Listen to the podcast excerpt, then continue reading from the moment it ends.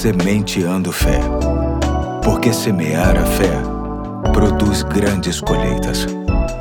Aqui é o Pastor Eduardo, hoje é quinta-feira, dia 10 de março de 2022, e chamo sua atenção para o mais novo capítulo da série Motivos para a Vinda de Jesus, que tem como texto bíblico básico o que está registrado em João capítulo 10, versículo 10, que diz: O ladrão vem apenas para roubar, matar e destruir, eu vim para que tenham vida e a tenham plenamente. A vinda de Jesus ao mundo é o maior acontecimento da história e uma das afirmações que ratifica esta verdade está em João capítulo 14, verso 6, quando ele mesmo afirma ser a vida que leva a Deus. Ao dizer eu sou a vida, Jesus se coloca como sendo a fonte da vida que se opõe à morte. Ele tem a vida em si mesmo. Por isso, somente ele pode ser o doador da vida para os que são seus. Quando Jesus diz ser a vida, ele indica que somente nele o homem poderá encontrar existência plena. A Bíblia diz que as pessoas sem Deus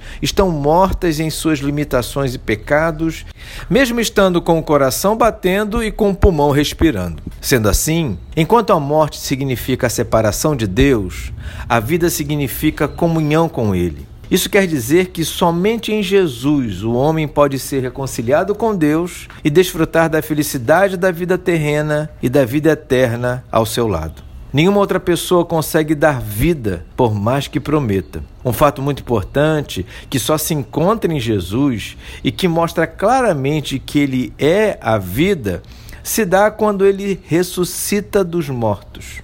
O autor da vida não podia continuar morto. Ele venceu a morte, mostrando quanto nele existe vida e vida para todo sempre. A humanidade, com tudo o que está acontecendo, está se acostumando não a viver, mas apenas sobreviver.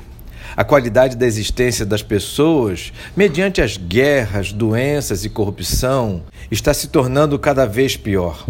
É comum se perguntar por aí como podemos vencer tudo isso. Para mim, a resposta se chama Jesus Cristo, aquele que é a fonte de vida. Certamente ele não nos isenta de experimentar tudo isso, mas nos fortalece, especialmente no entendimento de que existe caminho e verdade que leva a Deus, que fortalece o coração e nos enche de esperança. Em João 14,6, lemos Jesus respondendo a Tomé, um dos apóstolos que se mostrava cheio de dúvidas, o seguinte: eu sou o caminho, a verdade e a vida.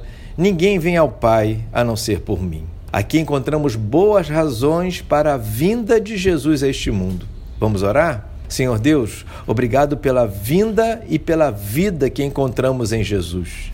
Ele tem feito toda a diferença neste tempo. Te agradecemos em nome dele. Amém. Hoje fico por aqui e até amanhã, se Deus quiser.